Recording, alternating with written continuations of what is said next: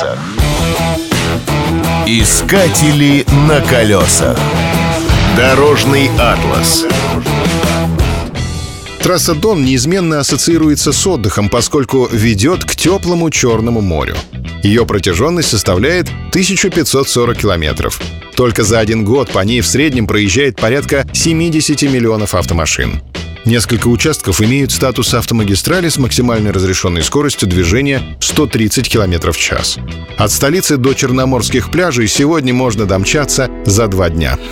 А началось все в 50-е годы прошлого века, когда от Москвы до Ростова-на-Дону построили дорогу с твердым покрытием.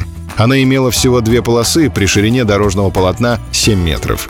Уже через 20 лет она полностью исчерпала свой ресурс по трафику.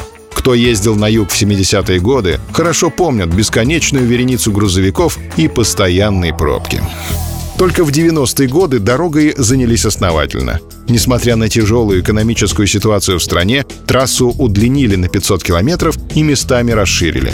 На некоторых участках число полос увеличилось до 4-8. В 1990 году появился первый в России платный участок дороги. Его протяженность составляла 20 километров.